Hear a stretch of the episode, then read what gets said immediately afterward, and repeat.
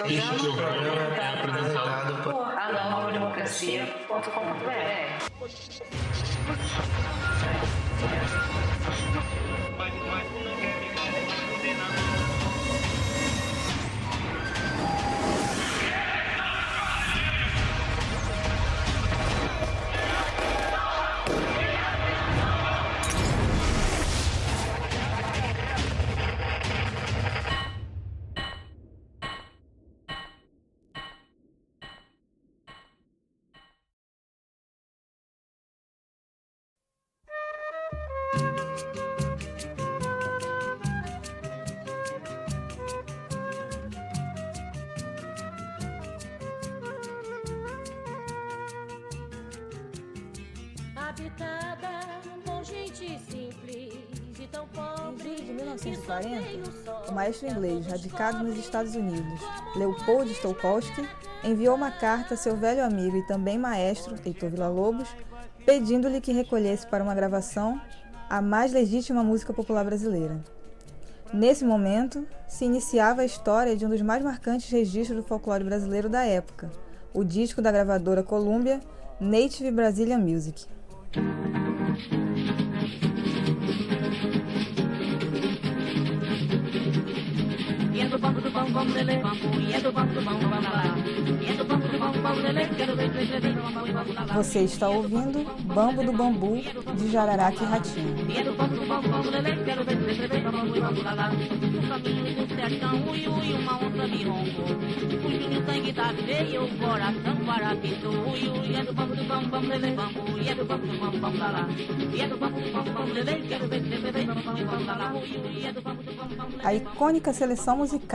foi gravada em um estúdio montado no navio SS Uruguai, atracado no Rio de Janeiro, e foi lançada a partir de um evento que fez parte da chamada Política de Boa Vizinhança, uma estratégia articulada pelo imperialismo yankee para impulsionar o desenvolvimento do capitalismo burocrático no continente latino-americano. Vila Lobos teve como aliado Ernesto dos Santos, o célebre Donga, que o ajudou na seleção dos músicos e também na produção do evento. No convés da embarcação foram gravados Pixinguinha, também cantando, João da Baiana, Donga, Zé da Zilda e outros. Foi nessa ocasião também a primeira vez que o músico tema deste podcast foi apresentado. Cartola cantou em um disco um samba de sua autoria pela primeira vez, Quem Me Vê Sorrindo. Quem me vê sorrindo pensa que chora. É por consolação, porque sei contar para ninguém ver o prato do meu coração.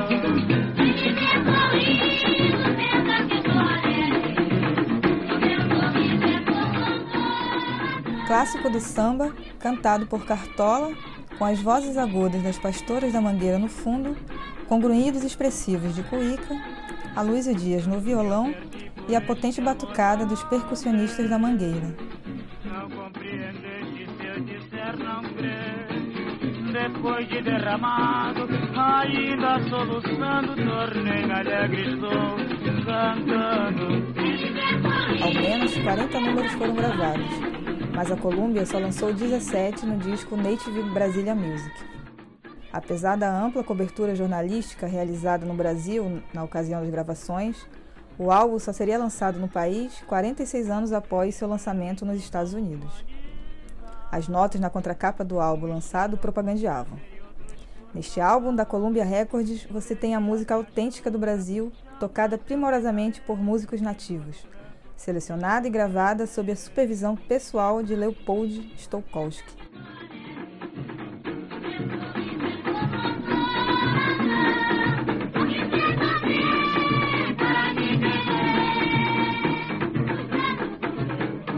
Álbum feito para gringo ver, ou melhor, para gringo ouvir, trazia informações imprecisas e incorretas sobre o nome das composições, seus intérpretes e autores. Cartola afirmou que a verba das gravações deu para três massas de cigarros baratos. Somente cerca de 20 anos depois das gravações, na casa do jornalista Lúcio Rangel, ele se escutaria estreando em LPs. Isso se deu porque o material não foi lançado no Brasil. Mas antes de fazer história na Rádio Yankee, Angenor de Oliveira, o Cartola, passou a infância no bairro do Catete e em Laranjeiras, numa vila de operários da fábrica de tecidos Aliança, onde seu pai trabalhava.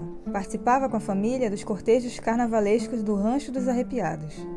Formado por outros funcionários da fábrica, a associação era representada pelas cores verde e rosa, as mesmas que, anos depois, comporiam a bandeira da escola de samba Estação Primeira de Mangueira, fundada por Cartola.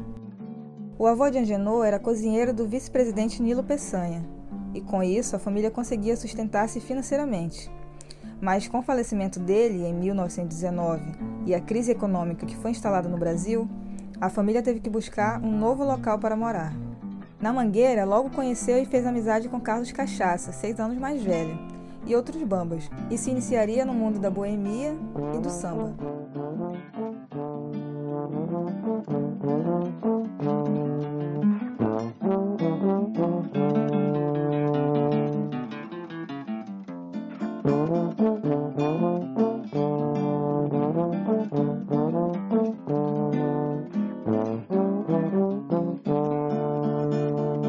Com 15 anos após a morte de sua mãe, abandonou os estudos, tendo terminado apenas o primário.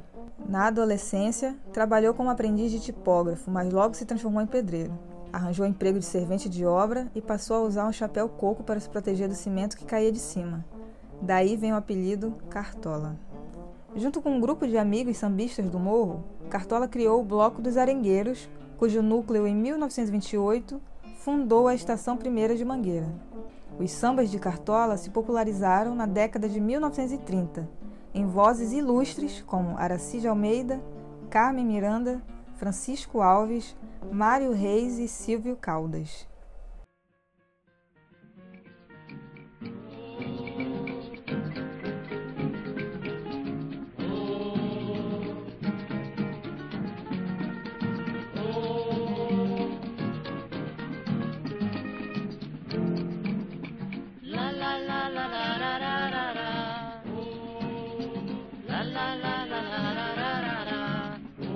Você está ouvindo Na Floresta de Silvio Caldas, uma composição de Cartola. Na floresta dei-te um ninho e mostrei-te o bom caminho. Mas quando a mulher não tem brio, dizem que é malhar em ferro frio. Na floresta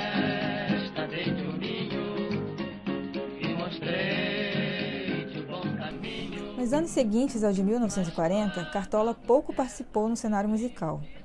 Entre suas poucas atuações artísticas, o sambista apareceu como corista da gravação de alguns cantores na Colômbia e chegou a se apresentar com um grupo de morro no Cassino Atlântico. No início da década de 1960, Cartola se tornou zelador da Associação das Escolas de Samba, localizada em um velho casarão no centro do Rio de Janeiro, que se tornou um ponto de encontro de sambistas de toda a cidade. Eusébia Silva do Nascimento, a Dona Zica, acabou virando seu grande amor. Ela o levou de volta à Mangueira e exerceu papel fundamental em outros aspectos de sua vida e de sua carreira.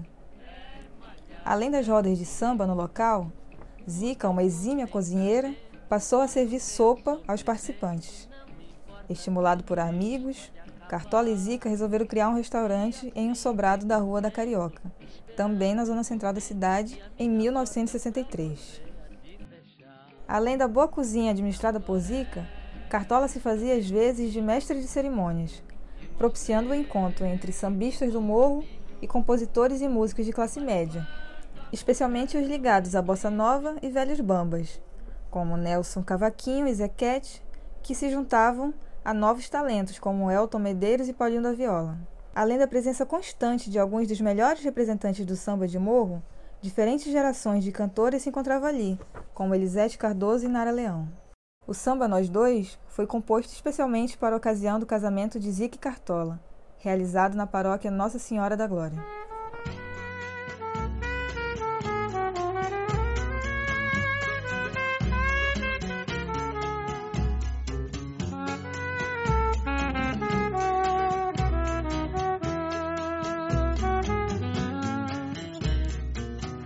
Está chegando o momento de irmos pro altar.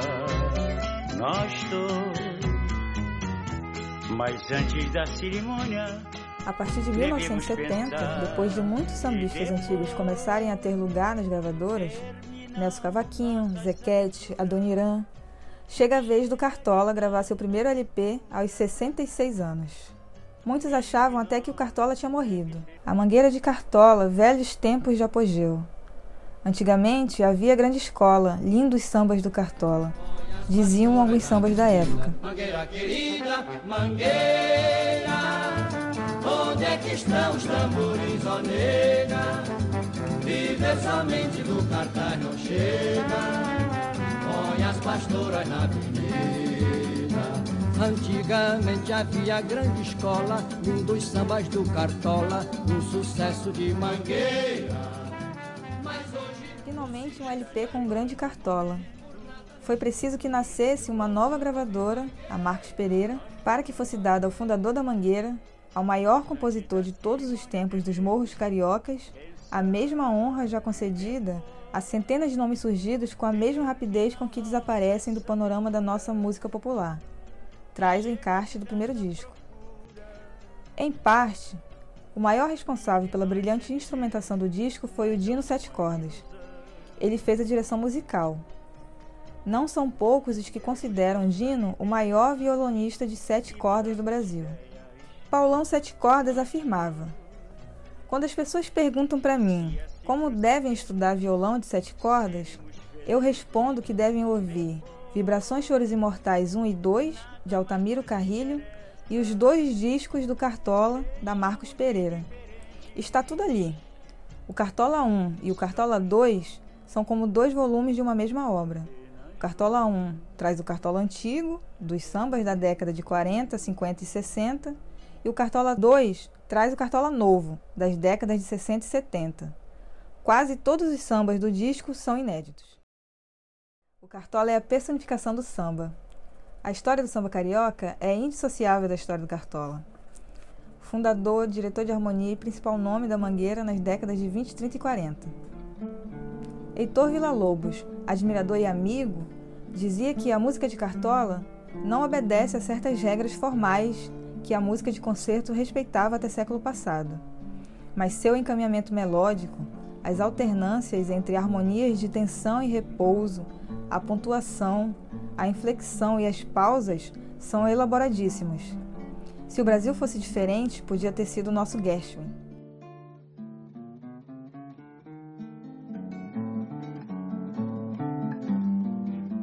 Cartola morreria de câncer em 30 de novembro de 1980, aos 72 anos de idade.